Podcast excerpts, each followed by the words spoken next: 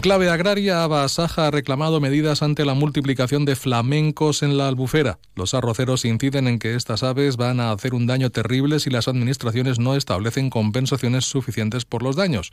Y es que pese a que la presencia de miles de flamencos de color rosa en el Parque Natural de la Albufera regala una de las imágenes más sorprendentes de estas fechas de Navidad, el sector arrocero lanza un mensaje de auxilio puesto que las consecuencias para este cultivo podrían ser nefastas. El responsable de la sectorial del arroz de ABA José Pascual Fortea pide que o bien se reduzca la población de flamencos para compatibilizarla con la actividad arrocera o que establezcan una línea de compensaciones con una suficiente cuantía económica para cubrir los daños totales en el cultivo.